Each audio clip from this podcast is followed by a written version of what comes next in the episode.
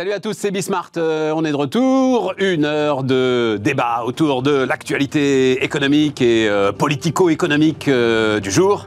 On va parler aussi, puisque ceux qui sont autour de la table connaissent parfaitement le sujet, on va parler aussi start-up, tech, etc. voilà, bah, en démarrant évidemment avec cette histoire. Je suis très, je suis, je suis, je suis team président de la République là sur le débat électrique. C'est surréaliste. On va voir ce qu'en ce pensent euh, mes invités. C'est parti, c'est Bismart.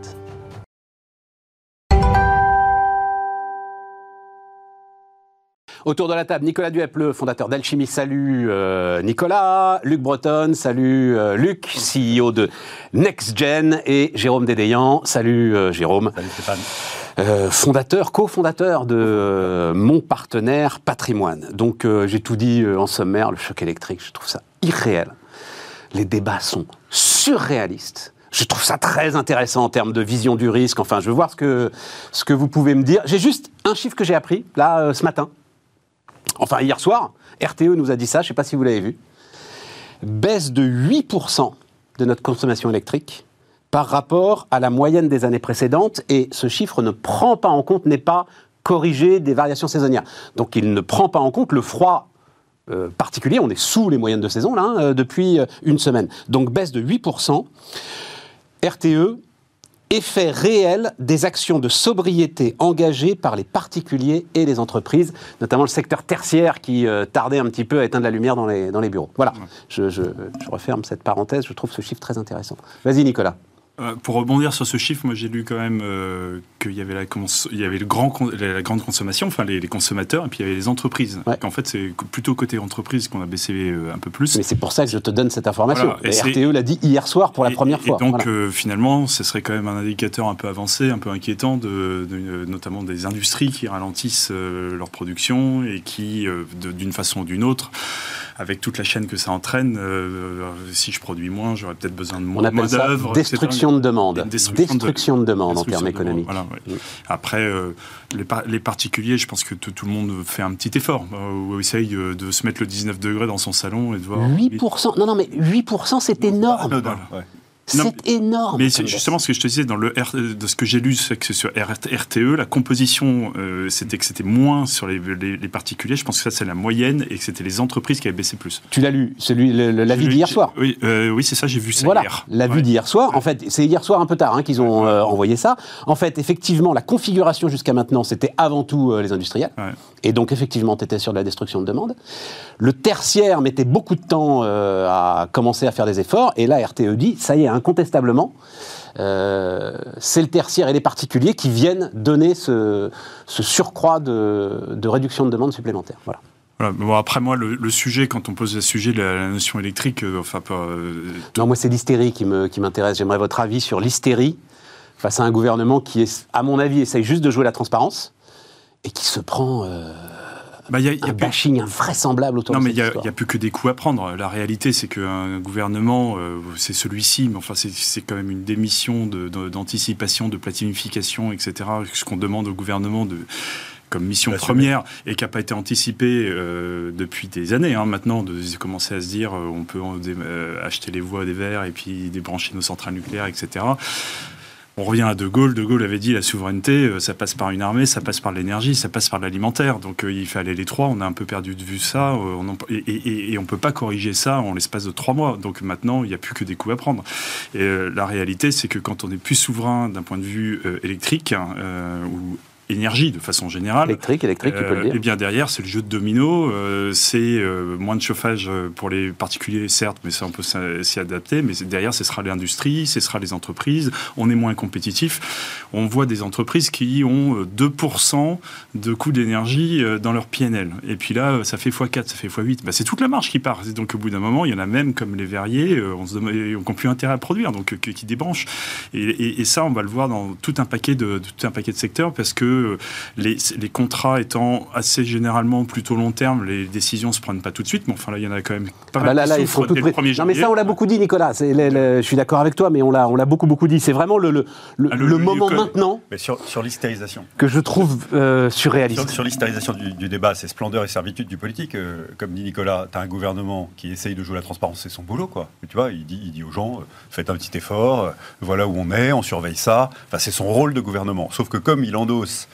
une responsabilité de faillite, de planification de, dizaines de gouvernements, de sa majorité ou non, avant, bah, bah, de toute façon, c'est un jeu à qui perd perd pour lui en com. Ça, c'est la première chose. la deuxième chose, c'est que ce jeu à qui perd perd, et c'est là où je suis plus soucieux sur la qualité du débat national qu'on a. Tu vois, je ne pas, pas, faire du François Hollande, mais si tu veux faire nation, je déteste ce mot, tu sais, il y a quand même un moment où il faut serrer les coudes pour essayer d'affronter les difficultés que tu rencontres en tant que peuple. et donc, tu as de l'huile sur le feu jetée de façon complètement démago par les composantes politiques qui ne sont pas au gouvernement, qui est complètement destructrice de valeurs sociales, de valeurs nationales, alors que c'est quand même pas compliqué euh, de faire tous les efforts qui commencent à se voir. C'est visiblement. C'est-à-dire dire à, tes enfants, dire à tes enfants, qui sont les premiers à te dire euh, coupe l'eau quand tu te brosses les dents, parce qu'il ne faut pas laisser couler l'eau. Euh, tu sais, ils passent, ce qu'ils sont formés à l'école, ils sont même un, peu, déformés à l'école sur ces sujets. et donc tu leur dis, bah, vas-y, coupe l'électricité, pense-y, tiens, ta chambre est allumée, tout le monde fait un effort. Euh, et, tout, le pays devrait faire pareil, et ça devrait finalement faire consensus. Et ça ne fait pas consensus, ça, m'agace. Voilà. Luc la bonne nouvelle de cette hystérisation, c'est que tout le monde a compris qu'il fallait euh, baisser la consommation d'énergie dans les ménages. Donc ça, ça, on le voit, ça produit des résultats, c'est plutôt positif. Après, vis-à-vis des entreprises, c'est l'effet inverse. C'est comme la confiance. C'est quand on la perd, euh, c'est un effet, un effet domino. Après, sur la responsabilité du, gouvernement actuel sur la situation, moi, je suis beaucoup moins euh, clément que vous. Hein. Je pense qu'ils y sont pour beaucoup, parce que finalement, on a quand même toute une série du parc euh, nucléaire actif qui est euh, inutilisable parce qu'en maintenance, ça c'est quand même assez, assez dingue. Et puis on a Fessenheim, moi j'en ai parlé sur ce plateau avant même que la décision soit, soit prise, qui a, qui a, été une erreur stratégique majeure et qui est vraiment de la responsabilité des, des gens qui sont au pouvoir actuellement. Donc il faut, il faut quand même se dire que avec Fessenheim aujourd'hui, on aurait quand même euh, pas eu. Un giga 8 de... Non, franchement, enfin oui, mais on passerait pas l'hiver non plus. Hein. Ce serait, c'est 1,8 gigawatt. Ah non, mais je, je, suis tout à fait d'accord avec toi sur Fessenheim. Ça me vaut d'ailleurs, c'est, c'est un truc marrant des réseaux sociaux. C'est que euh, j'avais fait euh, le jour de la fermeture du deuxième réacteur une intervention sur LCI autour de cette histoire, disant que j'étais sidéré et tout. Et ça tourne encore. Tu sais, c'est comme, c'est comme le chanteur de charme qui a fait un succès, un seul succès dans sa vie, et qui le voit revenir dans un ascenseur. Goldman racontait beaucoup ça. Tu montes dans un ascenseur et t'entends ta chanson qui a disparu, etc. Et tout. Pardon, je referme la parenthèse. Non, non, puis après. Mais c'est plus large que ça, disons. Hein, voilà. de trouver des excuses sur, euh, sur le fait que Fessenheim était. Euh, euh, était pas était pas fiable alors qu'elle avait été rénovée tota-, totalement c'est pas c'est pas très sérieux donc si, si, on est transparent et si on est pédagogue on l'est jusqu'au bout on acte là-dessus a fait des conneries. Oui, c'est ça. à aucun moment, ils n'ont admis avoir fait une connerie sur et, et, au contraire, ça, vient, ça vient crédibiliser le discours. Oui, on a fait des erreurs. Euh, on ne on les refera plus. Euh, et, pareil sur les nouvelles générations euh, du, parc nucléaire. Moi, je pense que la stratégie française, enfin, je l'ai déjà dit plusieurs fois ici, hein, elle, est, elle est vraiment nucléaire. On avait une avance considérable. C'était un moyen d'exportation et c'était une fierté au même titre qu'Airbus ou que le TGV, hein, le, parc nucléaire. C'était une, capacité commerciale qui s'exportait dans le monde entier, y compris en Chine et autres. Euh, bon, on, a, on s'est quand même planté des balles dans le pied là-dessus. Ouais, mais refaisons pas ce débat, parce que comme tu le dis, on l'a fait, on l'a fait beaucoup. Euh, on l'a, on l'a beaucoup dit, on l'a fait beaucoup. Il va falloir remettre les bouchées doubles sur la réactivation de notre parc nucléaire et sur l'investissement pour, pour l'avenir. Hein. C'est ça que je veux dire. Ce qui est constitutif de, de l'hystérie, enfin du, de la phase euh, lapin dans les phares dans laquelle on est en ce moment, c'est aussi quand même un petit peu la com. Parce que quand tu es dans une entreprise, avec notre expérience de chef d'entreprise, bon, bah, tu reconnais que tu as fait une connerie, tu définis quel est le nouvel objectif, tu lui donnes un timing, et puis ensuite tu, tu parles du plan d'action et tu montres à chacun comment il va avoir un rôle dans le plan d'action. Aujourd'hui, on voit bien qu'on a un problème. Donc, euh, ok, mais à quel moment et quel est l'objectif? C'est de revenir sur une souveraineté électrique, ça va être de sortir du schéma européen, ça va être de le résoudre dans un an, dans deux ans, dans cinq ans. Et puis, à l'intérieur de ça, quels sont les efforts qui sont demandés aux particuliers, aux entreprises? Et puis, on y va tous ensemble. Mais on a défini un objectif. Mais aujourd'hui, on ne connaît pas l'objectif. Et surtout, Nicolas, tu as commencé par, tiens, on en parlait hier d'ailleurs avec Eric Albert, euh, en termes de management, et je pense que c'est le, boulot quotidien de Luc, je reconnais que j'ai fait une connerie. Bah oui. Au départ, effectivement, et vous m'avez convaincu là-dessus, c'est ça qui manque et qui aurait peut-être euh, apaisé l'hystérie euh, collective. Et puis la définition de l'objectif. Voilà, et c'est là, ouais, là où il y a une faillite de com. C'est-à-dire que tu dirais, voilà en combien de temps je vais remettre le pays d'équerre. Ça va me prendre 20 ans. Exactement. Euh, J'en ai pour 20 ans, parce qu'on en a pour 20 C'est ans ça. minimum. hein. Il y a un plan. Euh, voilà, il faut mettre tant de milliards. Euh, je vais réactiver la filière A, la filière B. euh, Je vais mettre des, des pognons de R&D à tel endroit. euh, Je vais libérer des sites pour, etc. Je vais rénover, euh, moderniser euh, du truc qui tourne encore. Voilà ce que je vais faire. Ça va me prendre 20 ans. Pendant 20 ans, compte tenu des prévisions de consommation de notre industrie, euh, de nos ménages, Je comprends, on- vous avez raison. voilà, on a besoin de euh, faire des efforts. Qui va faire quel effort? Euh, On va demander quoi à qui Euh, et, euh, et, et, euh, et- voilà ce qu'on va chercher à atteindre. Et on va atteindre euh, bah, une- une- de, de faire cette transition. Et on ne peut pas la faire sans le nucléaire. Et on Voilà. a fait l'erreur de penser qu'on pouvait la faire sans le nucléaire. Et il y a une vision malthusienne un peu des, des énergies. On se dit que si on fait du nucléaire, bah, du coup, on va plus faire de, des renouvelables, euh, ce qui est complètement euh, idiot. On peut tout à fait euh, investir sur la filière nucléaire et investir sur les renouvelables au, au même fait- moment et de, ma- de manière parallèle. Il n'y a pas de sujet là-dessus. On a juste un petit problème, juste un petit problème.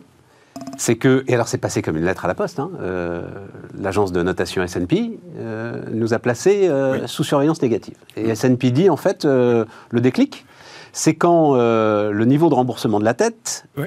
donc les intérêts, dépasseront 5% des recettes de l'État. Ouais, et- Tu vas regarder, on y est. hein. Oui, voilà, et- enfin, on y est quasiment à une dizaine de milliards près. Et voilà. Oui, alors tu, tu pourrais dire, d'accord. Donc investir massivement euh, pour construire euh, six paires de réacteurs, euh, encore faut-il qu'on ait les moyens de le faire. quoi. Ouais, bien sûr. Et en fait, les agences, elles regardent quoi? C'est vachement intéressant. Euh, parce que tu peux te dire, on est à 115% de dette sur PIB, les États-Unis, c'est beaucoup plus. euh, où est le problème? Mais c'est pas vrai. Parce que nous, en fait, on est embuté. Mm. On est embuté pourquoi? Parce qu'on est reconnu comme étant un des pays qui lève le mieux l'impôt.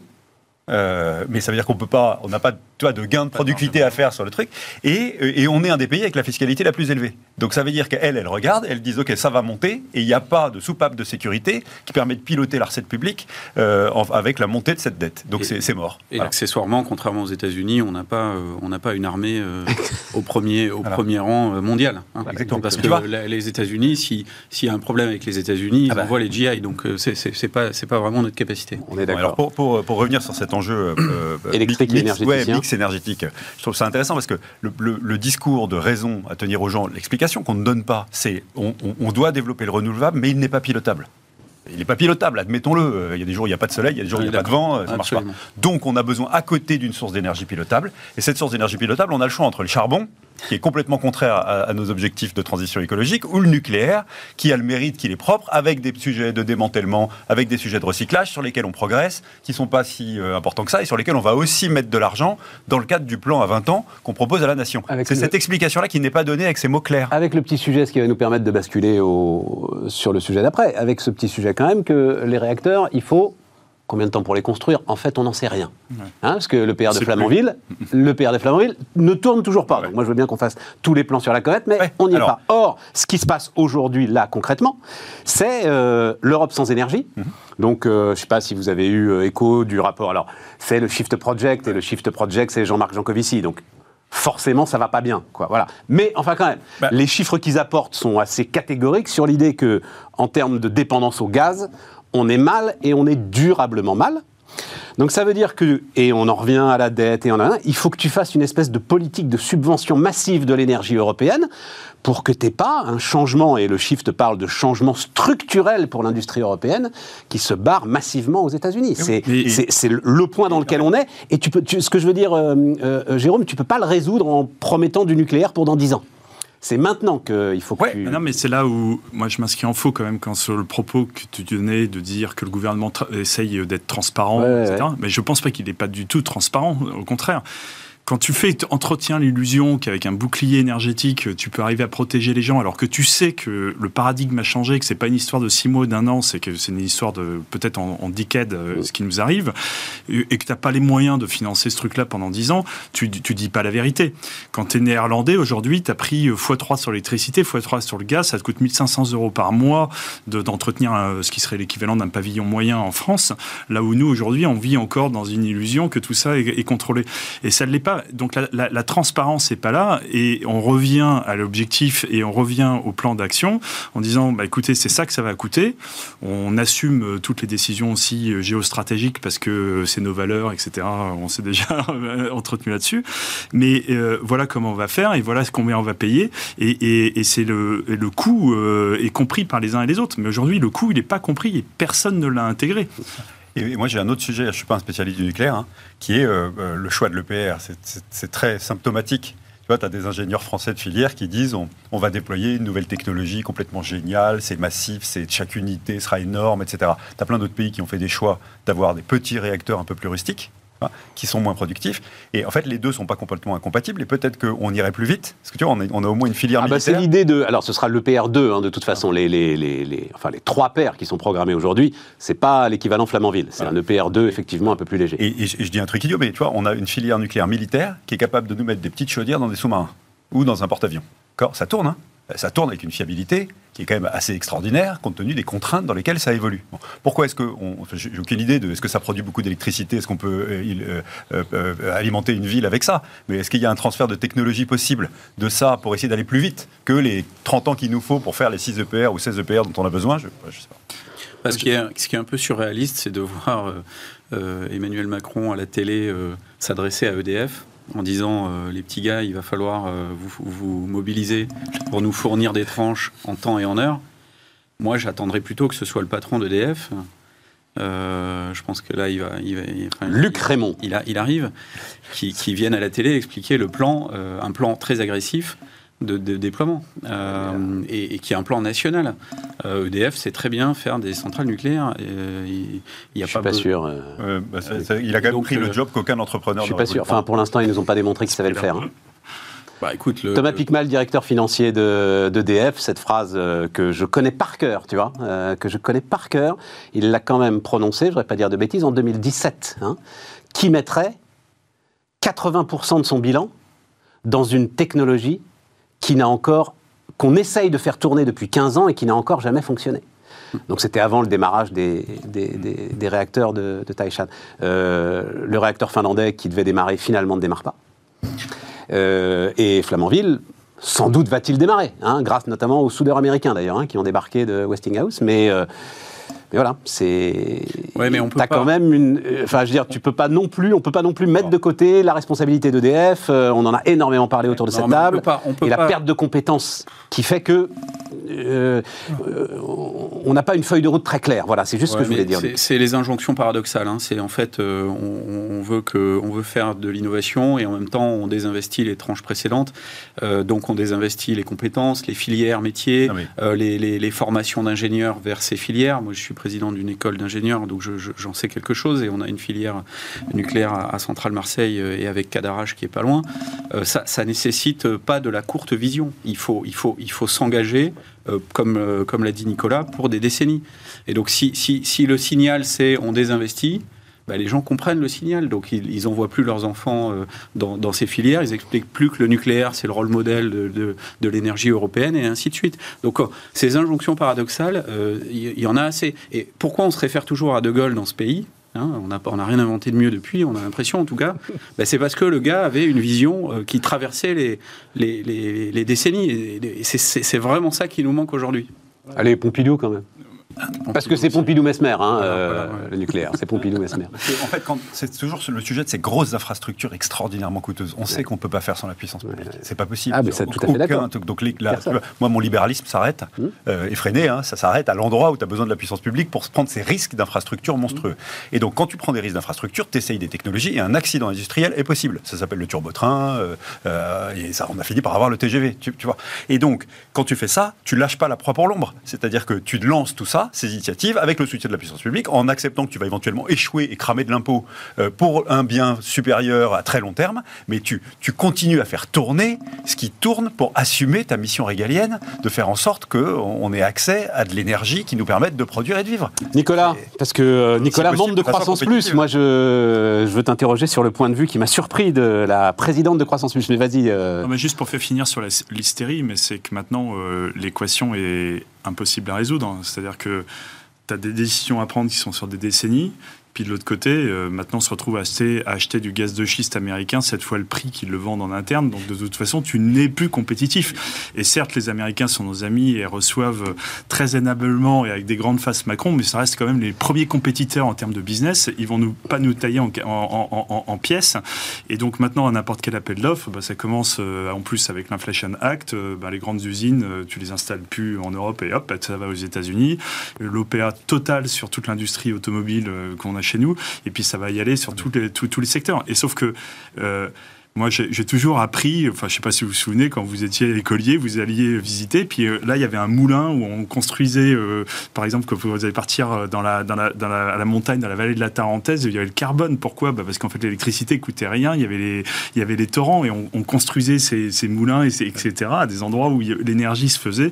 Et on, et, et Pareil pour les data centers aujourd'hui. Hein, oui, les, fausses. les fausses Ce que tu veux dire, c'est qu'au départ de l'activité, il y a l'énergie. Il y a l'énergie, ah bah et, l'activité, c'est de l'énergie transformée. Donc, de toute façon, et donc d'avoir oublié ça et vouloir faire de l'économie sans prendre en compte, euh, bah, c'est une énorme erreur. Sauf que euh, bah, tu construis pas un moulin en trois semaines. Et un truc. Euh, on va le payer très, très cher. J'entends partout le marché européen de l'énergie, c'est n'importe quoi, machin, etc. Et tout. Non, parce que tu, tu, dis, on achète du gaz de schiste. On, on achète du gaz de schiste qu'on envoie aux Allemands. Parce que nous, on n'a plus, en fait, les centrales à gaz pour faire de l'électricité, qu'on envoie aux Allemands. Qui nous les Allemands font de l'électricité et nous le renvoient. Ce pourquoi Parce que partout, j'entends ah, les Allemands sont pas coopératifs, ils refusent le système à l'espagnol, machin.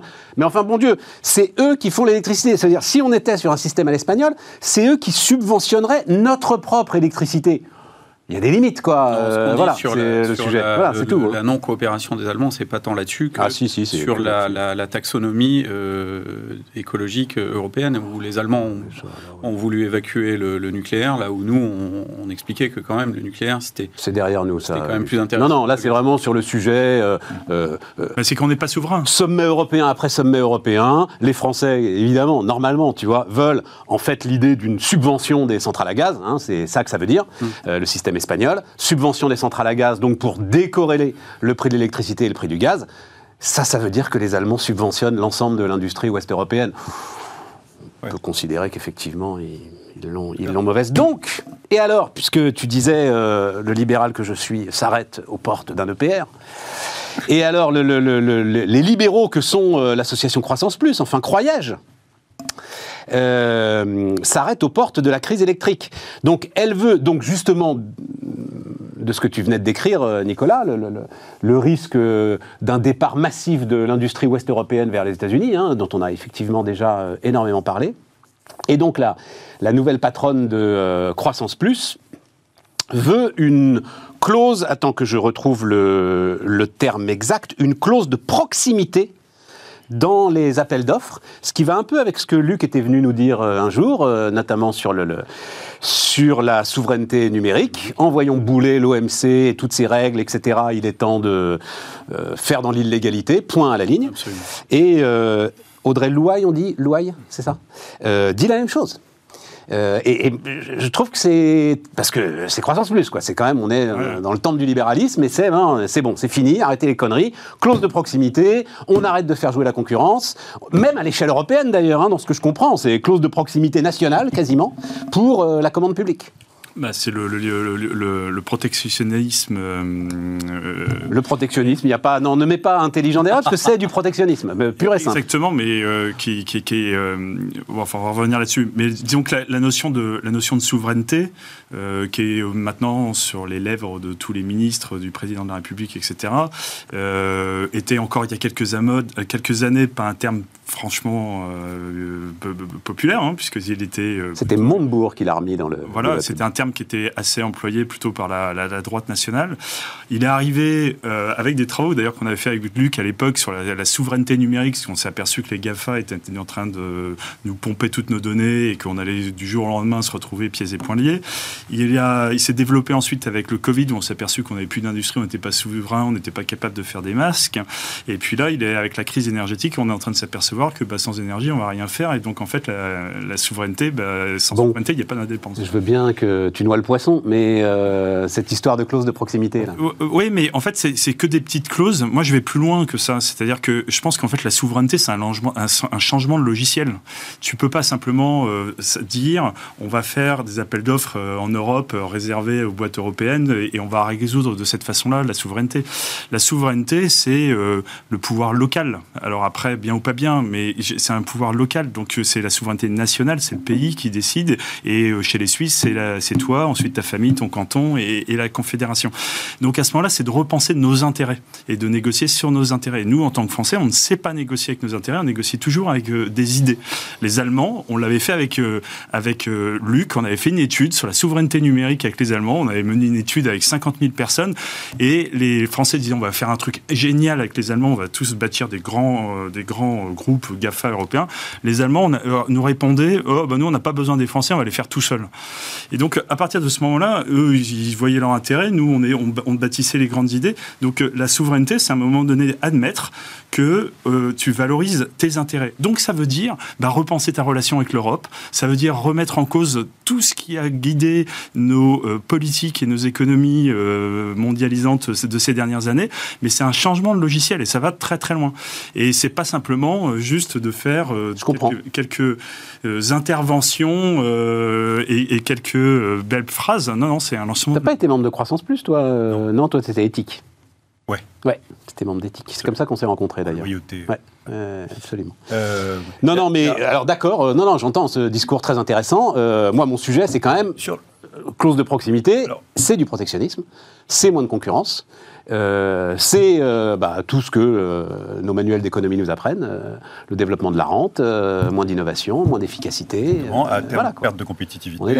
Tu as, un terme, un terme libéral qui s'appelle, je crois, c'était le protectionnisme éducateur. Je ne sais plus ces termes. C'est qu'à un moment donné, quand mais dès qu'on met un truc derrière éducateur, excuse-moi, je sors mon pistolet. Quoi. derrière protectionnisme, pardon. Je ne sais plus, c'est éducateur. en, tous les cas, le propos, le propos, c'était que quand tu as des différentiels de marché qui sont trop importants, bah, tu fermes ton marché, tu pour le temps de te remettre à niveau et puis pour réintroduire la compétition. Sinon, il y a échec et mat et ça n'existe euh, n'existe plus. Ton intérêt en tant que pays à ce moment-là, c'est de te remettre, euh, c'est de te remettre à niveau. Alors, Là, euh, c'est un peu différent euh, parce que euh, répondre à des appels d'offres, etc. Mais, quand il y a un différentiel en ce moment aussi important sur le coût de l'énergie pour toutes nos industries, bah oui, mais, moi je pense qu'il faut aller beaucoup plus loin. En fait, il ne faut, pas confondre deux sujets. Tu as le sujet commande publique, où est-ce que je la localise? Est-ce que j'ai une clause de préférence à ce qui est fabriqué sur mon territoire ou sur mon territoire étendu si tu raisonnes européen, etc. Très souvent, euh, c'est d'ailleurs ce qu'on fait valoir quand on répond à des appels d'offres qui sont euh, lancés par des puissances étrangères avec notre industrie. On dit je vais créer des emplois euh, et de la richesse localement. C'est-à-dire que je vais installer l'usine, je vais mettre les équipes, et en fait, vous allez, ça, va avoir un impact sur votre PIB à vous et pas sur mon PIB à moi. Si, Donc tout le ça monde a un impact sur ton PIB à toi. Non, mais oui. Massif. Non, mais bien sûr. Contrat de sous-marin. Non, mais bien sûr. Massif sur notre pays. Bien sûr. Mais, mais, tu dis, euh, je vais, je vais euh, euh, atteindre vos objectifs de croissance et de plein emploi aussi, bien que je sois un fabricant étranger pour votre projet national. Exactement. Donc ça, ça c'est très important. et tout le monde joue à ça. On a des entreprises américaines qui viennent travailler sur le territoire français et qui gagnent des appels d'offres. Et on est très content parce qu'elles ont mis des équipes et elles embauchent des Français. Donc il n'y a pas de débat avec ça. Le sujet de fermeture temporaire d'un marché qui a perdu sa compétitivité euh, tu vois, resserrer le truc, pour essayer de lui restaurer une compétitivité avant de rouvrir, il n'est pas forcément idiot sur le plan stratégique. Je suis tout à fait d'accord, mais c'est un sujet précis sur un dossier précis. Exemple, panneaux solaires dans les années Exactement. 90. Et donc c'est pas, tout à fait d'accord là-dessus. C'est pas, une loi, euh, voilà, c'est pas une clause générale. Euh, j'arrose, euh, c'est obligé de, et je dois réserver tant de pourcents, etc. C'est ponctuel, et on sait très bien faire. Hein. On sait très très bien faire des dérogations. Bien sûr. Partout, l'Europe l'a montré, on sait le faire en France, on sait le faire en Europe. C'est parfois fin, parfois tu te fais retoquer parce que tu es contraire au texte et tout, mais enfin, on y arrive à peu près. Le, truc dont on a vraiment besoin du côté de la, puissance publique, il y a deux grandes batailles pour le, monde qui s'ouvre. Là, si on reprend une vision stratégique à 30 ans, c'est la bataille de l'énergie, on a abondamment parlé. Et donc là, qu'est-ce que tu attends? Bah, Tu attends qu'on redéveloppe une capacité à fournir de l'énergie. On l'a fait, on l'a fait. Et donc, et deux? Et la deuxième chose, c'est la bataille de la data. Parce que là, on a vraiment un sujet, et tu vois, ça nous ramène à Quant euh, que, dont, tu, dont tu voulais parler. Là. Même on n'aura pas le temps. Voilà, c'est quand même vachement intéressant. Euh, on a, pourquoi on n'a jamais réussi à avoir un moteur de recherche qui, qui match Google? Bah, Pour moi, j'ai un truc, c'est la valeur d'usage du truc. C'est que personne n'a jamais réussi à innover en Europe pour faire un moteur de recherche qui ait la même facilité d'usage le, le même, tu vois, qui prennent, qui rendent l'usage. Et en fait, le consommateur, il vote avec ses pieds, quoi. Bon, avec tu sais quoi. Attends, alors, euh, Voilà. Jérôme, à moins que tu aies un truc à dire sur euh, souveraineté et tout, mais pas sur Quant, parce qu'on marque une pause. Puis à la limite, on en dit un mot de Quant, effectivement, parce que Luc, euh, euh, enfin, vous deux, j'ai envie d'entendre votre avis. Euh, un mot là-dessus euh, Non, ben, euh, Clause de proximité, le. le... Moi, moi, ma, ma- ma doctrine en la matière, c'est euh, pas de subvention des commandes. Donc, réservons des commandes, des marchés euh, euh, en proportion à des euh, acteurs européens, à des acteurs français si possible, à minima européens. Aujourd'hui, ça n'est pas le cas. On est quand même les idiots utiles de la, compétition internationale aujourd'hui, parce que il y a une dissymétrie totale, pas seulement avec les Américains, avec la Chine aussi.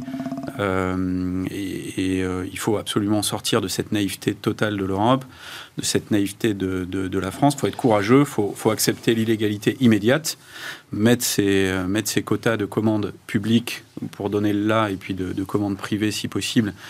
Euh, en tout cas, euh, faire du, du name and, and promote plutôt que du name and shame. Donc, valoriser les, les- les entrepreneurs qui, qui, qui, euh, qui allouent des, des commandes euh, privées euh, aux, aux Mais acteurs c'est aux actionnaires de le faire, ça. Ben oui, de la même manière- de Si, la si- même- si tu- si tu te mets à l'édicter en Non, mais- règle euh, Euh, sur la commande absolue. publique, il faut les dicter. Ben alors, si sur la commande publique, tu l'édictes, oui. tu vas appauvrir l'État, mon vieux, point à la ligne. Il n'y a pas d'autre solution.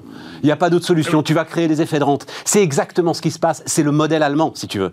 Euh, on, on en reparle dans 3 ou 4 ans. C'est-à-dire, c'est l'endogamie totale entre la Landesbank, donc entre la banque régionale, entre le Land, entre le, le- le gouvernement régional et entre euh, Volkswagen, euh, etc. Et, tout, et, voilà. Et, et donc, tu élimines toute concurrence. Bah, ils et tu com- sortent plutôt pas mal. hein. Ouais, ben on en reparle dans 10 ans. Parce que le problème, c'est que t'en payes le prix. C'est un cancer. C'est pas, c'est pas un infarctus. C'est un poison lent, le protectionnisme. Mais enfin bon, je. je- Et alors, il y a un, un angle euh, sur lequel tu peux faire du général. Il y a un angle que tu peux faire général, mais c'est plus un problème de comportement qu'un problème de réglementation. C'est sur le, transport. C'est-à-dire que si tu commences à travailler beaucoup la notion de proximité en disant bah, quand je fais venir un bien ou un service euh, dont j'ai besoin pour assurer ma production ou pour satisfaire les besoins d'un client, euh, quel qu'il soit, euh, que ce soit en B2B ou en B2C, euh, je vais faire attention euh, à, au coût de transport euh, au sens large, c'est-à-dire pas seulement au coût au sens euh, monétaire que tu payes pour mettre le conteneur euh, dans, dans, dans le Non, non, mais je comprends, mais- mais, mais sur son empreinte, etc. Voilà.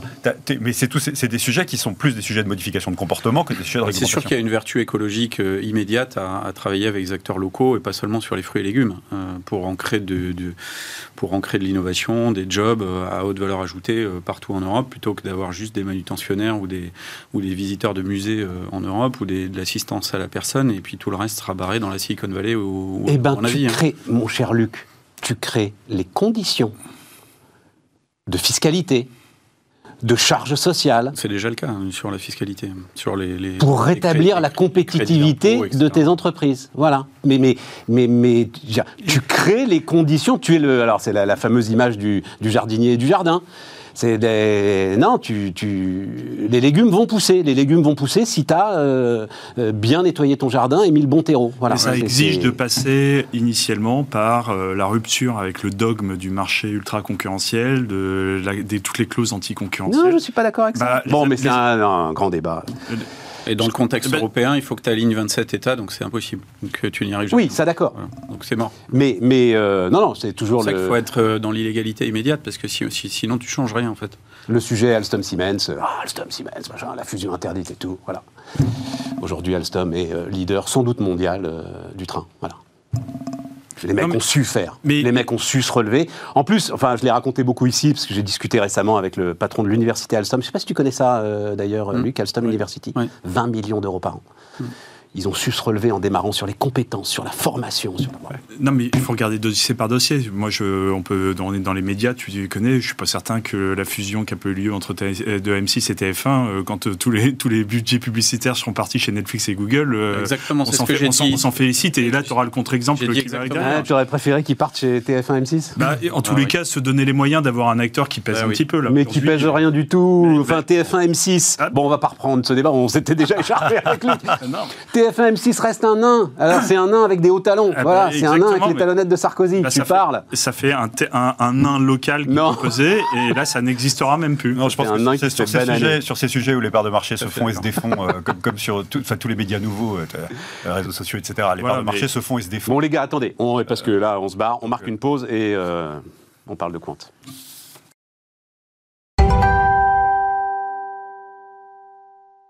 On repart. Donc Quant, pourquoi euh, Quant? Alors ça vous c'est sans doute passé inaperçu euh, pour vous. Ça l'était pour moi euh, d'ailleurs aussi. Je remercie Thomas Blard qui m'avait qui m'a envoyé ça. Quant bouge encore. Et donc, euh, Quant, couvert de dettes, euh, a, a eu un nouveau soutien de la part de la Banque européenne d'investissement. Ça doit être, je sais pas, tu t'as compté, euh, Nicolas, les, les, les épisodes de soutien de Quant, mais enfin bon, voilà, on en est là, quoi, on en est là, ouais. quoi, 15 ans après? Sais Ouais. plus quelle est la date de création, 15 ans après. Un bon 15 ans. ouais. Euh, je sais pas. Alors, alors, vraiment, pour le coup, j'attends euh, votre avis parce que on- justement, on parlait de souveraineté.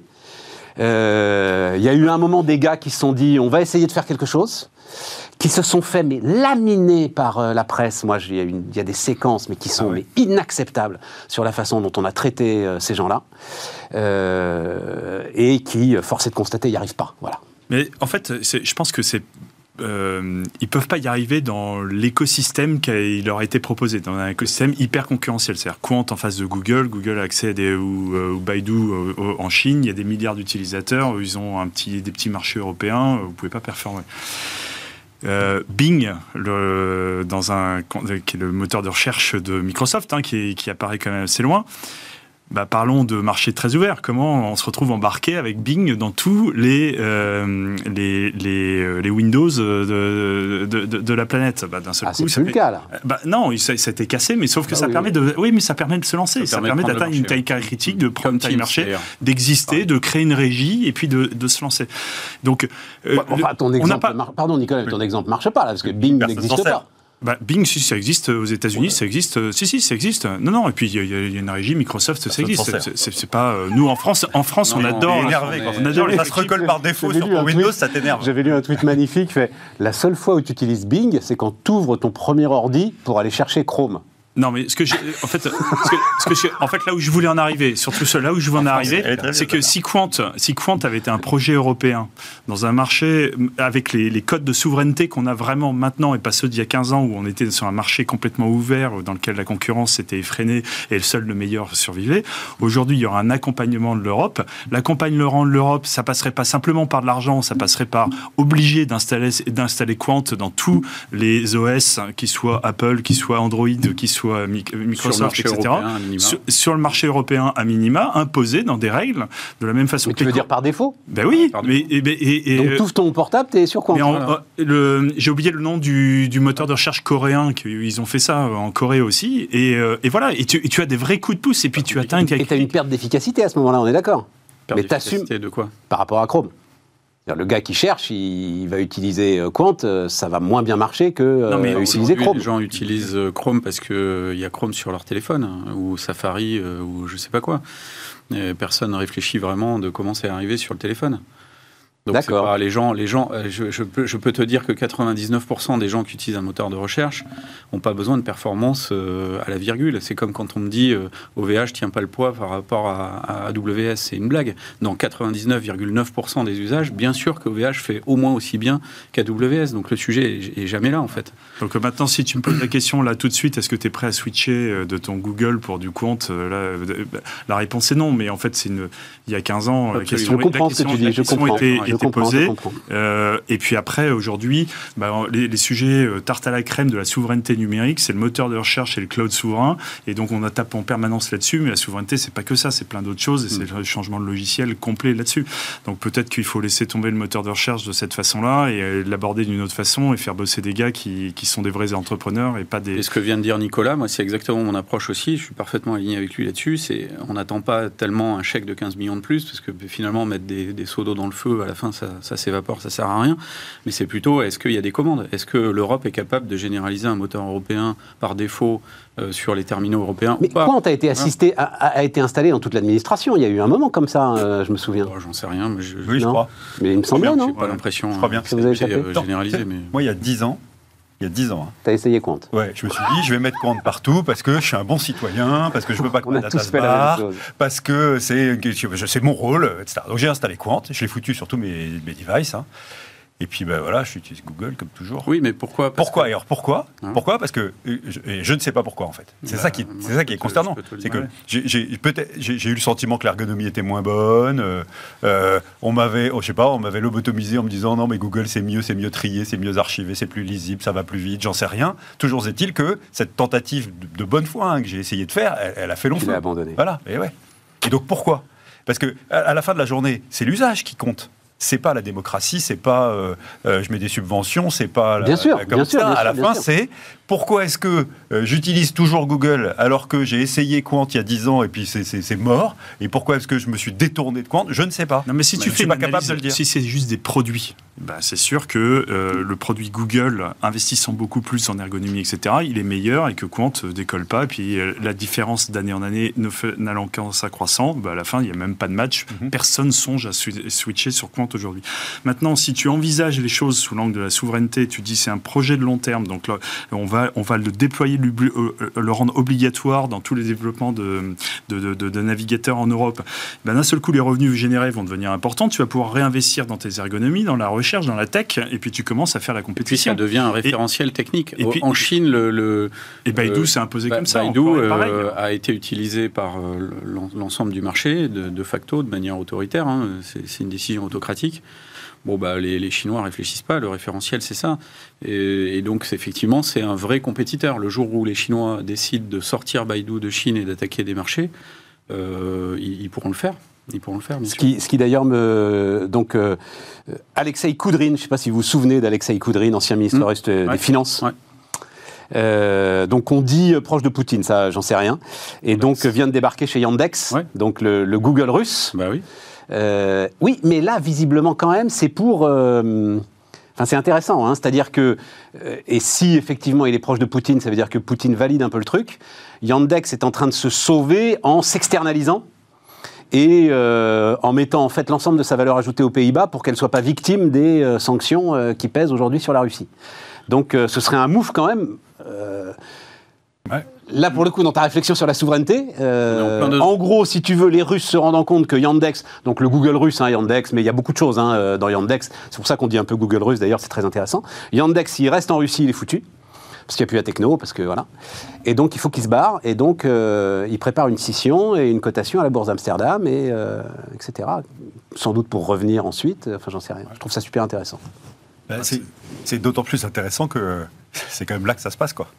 Tu vois Là que ça se passe, ça veut dire. Ben, notre vie est quand même organisée, euh, tu vois, une grosse partie de la vie de, de- de tous les citoyens Ah, tu veux du dire, monde. sous- oui, Et, voilà, sur le numérique, quoi. voilà, exactement. Et donc, cet enjeu, il est fondamental. Et après, on a un sujet de comment est-ce que tu fais basculer l'usage euh, euh, pour avoir les moyens de déployer la technologie. Moi, je pense que tu ne fais pas bas- basculer l'usage, surtout dans, si tu crois à la concurrence et que tu te dis, j'ai pas envie de fermer mon marché, en, en- euh, tu pourrais bannir Google et dire, c'est Quant qui est obligatoire, euh, et il n'y a que Quant en Europe, point. euh, et c'est, c'est- Mais c'est ce qu'ils veulent, nos Oui, mais- copains, là. oui, mais ça, ça s'appelle, ça s'appelle le- le- le- la, la dictature, si tu veux. C'est, c'est la, la négation de la concurrence. c'est- non, c'est- ça s'appelle, ça s'appelle la souveraineté bien comprise, Donc, dit pour moi- Nicolas Duep. Exactement. Donc pour moi, le sujet. Bah, non, mais si tu veux, Ah, appelle hein. ça comme tu veux. Bon, enfin, c'est de litote. Bon. Ce, que, ce que- ce que je veux dire, c'est que tu, n'y arriveras que si ton usage est aussi bon.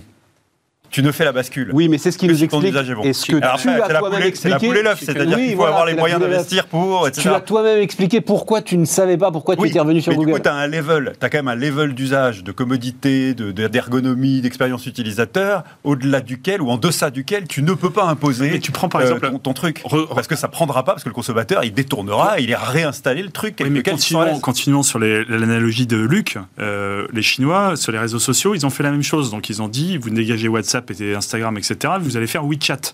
Et donc, sur WeChat, vous n'avez pas le choix. Donc, ils ont commencé. Et sauf que WeChat, aujourd'hui, nous, en tant qu'Européens, on ne l'a pas, on ne sait pas. Mais c'est tellement mieux que WhatsApp. C'est-à-dire qu'on se contente, nous, de WhatsApp Absolument. et d'Instagram, qui a un truc qui a l'âge de pierre, alors que les mecs sont déjà en intelligence artificielle, commande, euh, si tu veux, le métaverse, il est quasiment euh, fait dans, dans, dans WeChat.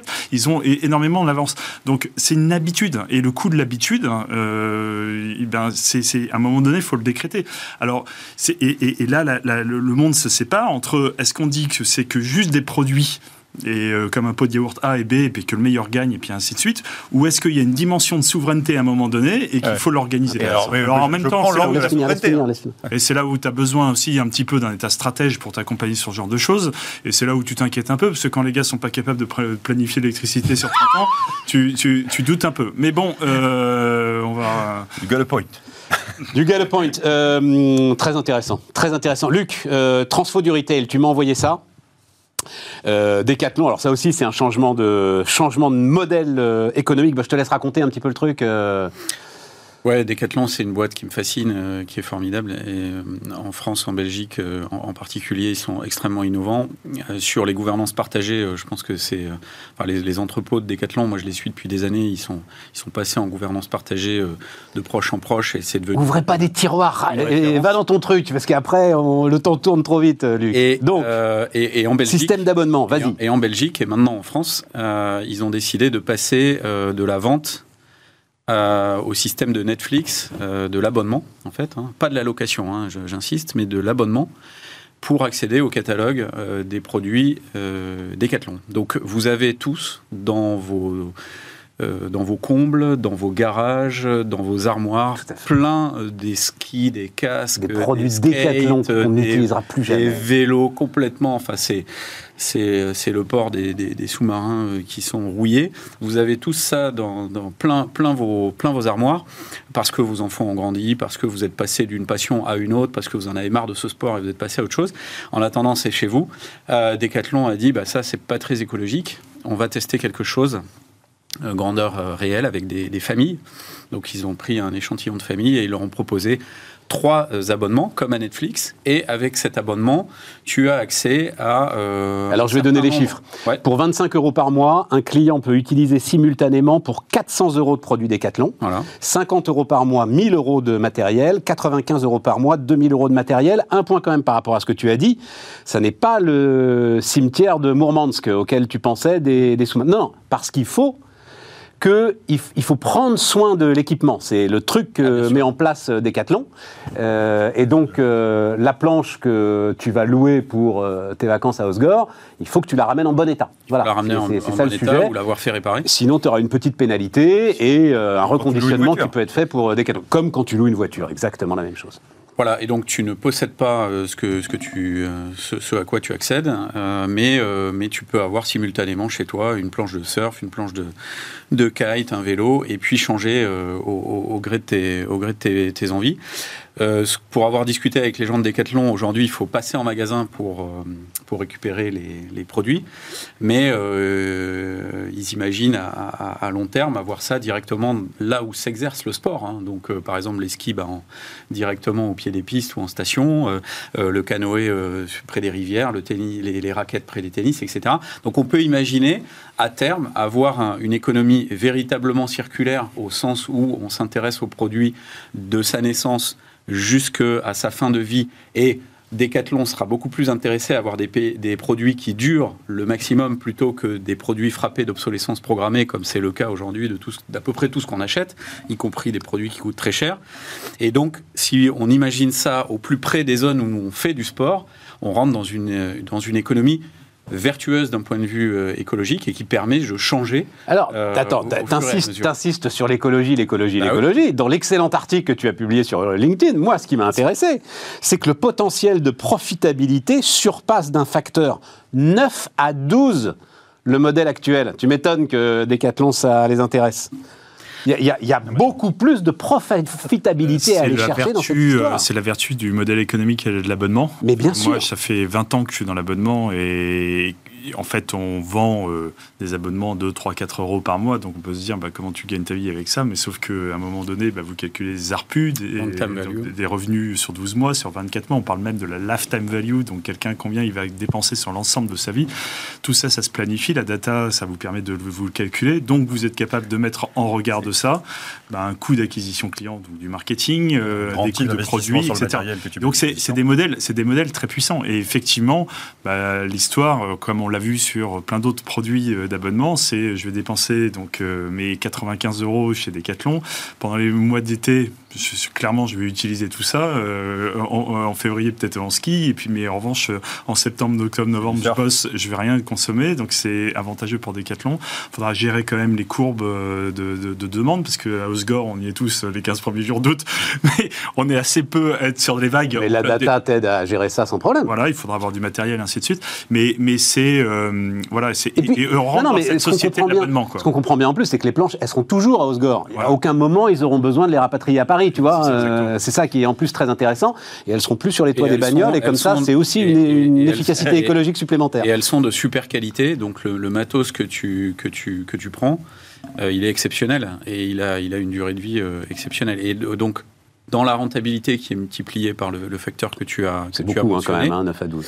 C'est beaucoup, ce sera beaucoup. probablement euh, Enfin, ça- pas, pas, pas autant à la fin. Ça- ça- Mais euh, ce que, ce que m'ont dit mes, mes interlocuteurs chez, chez Decathlon, c'est qu'ils comptaient euh, repartager une partie de cette valeur sur du service et puis le, le- le- le reste pour, pour l'enseigne. Donc c'est win-win à la fin pour tout le monde. hein. C'est vraiment astucieux, c'est bénéfique. Et on rentre dans une économie circulaire. Je, je faisais avec eux notamment un événement sur l'entreprise régénératrice. Là, c'est vraiment quelque chose qui, d'ailleurs c'est le titre de mon article, qui vient réinventer le, le retail ou, ter- ou, ou terminer le retail pour rentrer dans une économie avec des supports très différents euh, où tout le monde gagne. Donc il y a, il y a- il y a quand même quelque chose de, de très intéressant à, à imaginer sur potentiellement plein de secteurs. hein. Ce- ça- m'a fasciné euh, cet article, je Ouais, ça hein. extraordinaire. En fait, c'est le deuxième énorme mouvement stratégique de cette enseigne. Le premier, il y a eu lieu il y a 25 ans, quand ils sont devenus fabricants. Ils sont passés de distributeurs à fabricants, et c'était déjà incroyable. En vrai. fait, ça leur a permis, un, de reconstituer des marges. En Chine, soit dit en Ah. passant, Intég- ah, voilà. par rapport à notre précédente discussion. Absolument. Euh, et euh, en devenant fabricants, ils ont développé des labos de R&D, donc ils ont commencé à avoir des bons produits, des produits de qualité, parce que le sportif Ouais. euh, qui a sa passion du kitesurf ou du vélo ou de- du ski ou de je ne sais quoi, il veut du matos de bonne qualité. Ouais. Et donc, devenant fabricants avec des labos de R&D euh, excellents, ils ont vraiment, ils ont pris le marché de façon remarquable. Ce move-là est un move qui est nécessaire pour eux parce que sinon il y a un risque de survie. euh, compte tenu des nouveaux usages, des attentes des gens, euh, du fait qu'on ne peut plus euh, impunément faire venir du conteneur chinois euh, euh, euh, sans, sans- sans se faire accuser de, de, etc. Il y a quand même des gros obstacles sur ce chemin-là. En fait, il n'y a que eux qui peuvent le faire. Ce mouvement-là, à cette échelle-là, il n'y a que eux qui peuvent le faire compte tenu de la taille qu'ils ont. De leur Mais bien sûr, mais qu'ils en profitent. donc évidemment, il faut qu'ils en profitent, ça s'appelle l'avantage compétitif et c'est la course en avant. Mais il y a quand même deux gros obstacles qui sont effectivement la mise à disposition. Euh, et ça, c'est très important. et parce que ton vélo, tu vas pas le vouloir Oui, et euh, l'autre, à l'autre bout de la, la zone. euh, voilà. Et la deuxième chose, c'est le, le, le, le- le pari repose compte tenu du fait qu'on va tous se concentrer sur les mêmes usages au même endroit et que donc il faut avoir un stock euh, repose sur le no-show, c'est-à-dire sur les gens qui vont payer l'abonnement, qu'on appelle, moi que j'appelle les, les, les contributeurs euh, euh, platinum, c'est-à-dire ceux qui payent l'abonnement mais qui consomment pas. Mais tu sais, Voilà. le, le- là où euh, ce truc est absolument passionnant, puis on verra ce que ça donne et tout, c'est, euh, je le cite euh, très régulièrement, exactement ce qu'écrit Thomas Philippon dans son bouquin sur le- le- les gagnants de la concurrence, que je vais offrir à Nicolas.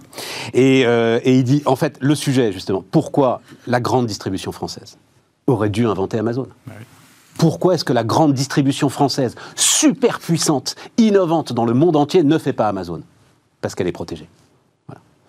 Parce que justement, à un moment, t'as pas l'épée de la concurrence qui te fait te réinventer. Et c'est là où Decathlon est quand même très très fort, parce que franchement, ils sont inexpugnables. Enfin, ils Ouais. ont une position, même en termes de euh, goodwill, enfin, euh, la reconnaissance de la marque partout, etc. et ils sont sans arrêt à, à se mettre en danger Ils en inventant de- de nouveaux modèles, etc. et. Alors, Ouais, pour, les, ça, c'est voilà. Et pour les connaître un peu, moins bien que Luc, bien sûr, mais tu as aussi un truc qui diffuse dans toutes les équipes, jusqu'au chef de rayon, jusqu'aux vendeurs, etc. Et c'est très, très lié à leur extraordinaire schéma d'actionnariat salarié. C'est la boîte des gens qui travaillent dedans. Ouais, en. Mais c'est vraiment le, avec des enjeux financiers qui sont des enjeux substantiels. Quoi. C'est pas, euh, je t'ai pas donné 100 balles d'abondement d'action Décathlon. Euh, Il y a des dizaines de milliers d'euros en jeu. euh, si tu fais suffisamment longtemps ta, ta carrière chez eux, même si c'est des- un poste de, de vendeur de base. Et en fait, euh, ça, Bien. ça change complètement le comportement d'un corps social. Il reste que 5 minutes, donc quand même, allez, euh, disons un mot des... Euh, non, tu voulais me... euh, tu me dis Macron qui emmène la fine fleur de la French Tech aux États-Unis? Ouais. C'est bien ça euh, Bah, moi, j'ai j'ai trouvé ça euh, intéressant parce que c'est euh, d'abord c'est un signe de reconnaissance pour la partie tech. Euh, il n'est pas juste parti avec les patrons du CAC 40, donc euh, il y a quand même. donc il y avait Insect, Back Market, Miracle, WeThings, Deezer. Tous ceux qui ont un profil licorne ou futur licorne, quoi, donc c'est quand même une C'est aussi une reconnaissance pour les entrepreneurs parce que c'est toujours plaisant de, de, voyager, ne serait-ce que quand on est le patron de Sora, bah, de voyager avec Bernard Arnault, Xavier Niel, c'est voilà, c'est intéressant. Donc, mais moi ce que je trouve de bien, c'est que ça fait aussi en arrivant aux États-Unis un effet de masse. Hein. Euh, d'un seul coup, il y a plein de. Et, il est bon là-dedans, Macron, d'arriver à valoriser quand même le business français à l'étranger. Il présente bien. Et, d'un seul coup, euh, bah, la tech, pour nous, la French Tech, c'est super important. Pour les Américains, c'est quand même un truc euh, pour se distraire. Donc là, de, s'apercevoir qu'il y a un paquet de boîtes qui gagnent en plus des contrats aux États-Unis, je pense que c'est bien. Ça fait un effet de présentation de l'écosystème français et, c'est particulièrement. ça donne une forme de reconnaissance. Et puis ensuite, c'est quand même aussi un boost pour ces boîtes-là. Parce que quand on est présenté euh, à des, euh, à des KKR, des Sequoia, des, des BlackRock et qu'on y va avec Bruno Le Maire, euh, ça, ça un peu plus. Alors ça veut pas dire qu'ils sont pas capables d'avoir les rendez-vous tout seuls, mais d'un seul coup, ça donne aussi une autre, une autre envergure. Quand on est introduit, ça donne une autre envergure. Donc moi, je pense que c'est un grand, un grand booster et c'est sur le chemin construit depuis 6-7 ans de, cette mini French Tech qui était au début lancé avec des petites boîtes qui sont en train de grossir et donc après se donner des objectifs encore plus loin. D'ailleurs, ils donnent des objectifs de dire bah, dans 2000, euh, je sais plus combien, 25, je veux tant de boîtes euh, cotées en bourse, etc. Ben, J'aimerais bien avoir les mêmes objectifs euh, d'indépendance sur l'électricité. ça nous donne un cap et, on sait à peu près là où on y va. Quoi. Ouais. Donc, non, je, trouve que c'est une, une, belle, une belle dynamique. et, et, pour le coup, il, est vraiment dans son rôle. Oui, c'est ça. C'est-à-dire qu'il il a je lui reproche moi parfois, mais en même temps, bon voilà, c'est de la politique, hein, euh, d'avoir un peu de mal à assumer euh, cette euh, French Tech, Startup Nation, etc. et tout, post-gilet jaune, on va dire ça comme ça. Et là, à nouveau, effectivement, de temps en temps, il se fait des, bouffées de macronisme, quoi, parce que bah, globalement, c'est ça. puis, en fait, c'est le rôle du banquier d'affaires, parce qu'il présente les gens, il présente les fleurs, il est bon là-dedans. Vous, savez qu'il l'a été deux ans maximum, et en fait, en, exercice plein, quatre mois, hein, banquier d'affaires. Bah, il avait 16 ans de sang. Ouais, quand même. Enfin, on est toujours content quand le politique emmène le business avec lui. Oui, oui. Dans tous les pays du monde. C'est vrai qu'ils ont l'habitude de le faire, et c'est vrai que là, il y avait une collection particulière avec la French Tech, c'est vrai que c'était pas mal. Je suis d'accord avec l'effet de foule. Euh, on, dit toujours hein, que les PME allemandes, elles sont douées parce qu'elles vont dans les valises des gros industriels allemands qui les emmènent et qui, une fois qu'elles ont conclu leur contrat, disent alors pour le volet A du contrat, c'est la PME machin, pour le volet, c'est la PME C, etc. etc. Et c'est ça qui fait la force de la chasse en meute des Allemands. Voilà. Luke? Non, moi je suis, je suis super favorable à, ça. Évidemment, le, le, networking et le business avec, euh, avec nos amis américains, c'est parfait. Après, sur la question des licornes en bourse, moi je, je terminerai par quelle bourse? J'espère que ce serait une bourse européenne. Le Nasdaq européen de Fleur Pellerin. Sauf qu'on est en train de mettre des subventions dans ce projet-là, hein, euh, les, 800 millions là, euh, sans, sans, contrainte de cotation Exactement. sur un marché européen. Bon, bon on, en reparlera, on en reparlera la prochaine fois, on en reparlera à la rentrée ensemble. merci à tous. On pourra parler de la recherche en même temps. On reparlera de tout. Ouais, que la recherche equity est essentielle pour avoir des intros qui se passent bien et on a, on, a, laminé, notre, on a laminé notre recherche. On est bien d'accord. On est bien d'accord. On a, on a à côté de nous un polytraumatisé de l'histoire boursière. On reparle de tout ça. Euh, merci à tous. Euh, bah, demain, euh, nouveau débat, débat de fond d'ailleurs. Enfin, débat de fond. Là, on avait aussi des débats de fond, mais en fait, c'est deux think tanks là qui apporteront des études. Je veux faire ça aussi de temps en temps. Il faut parler de tout ça, euh, autour des retraites, autour de la voiture électrique notamment. Voilà, ce sera éclectique, électrique. À demain.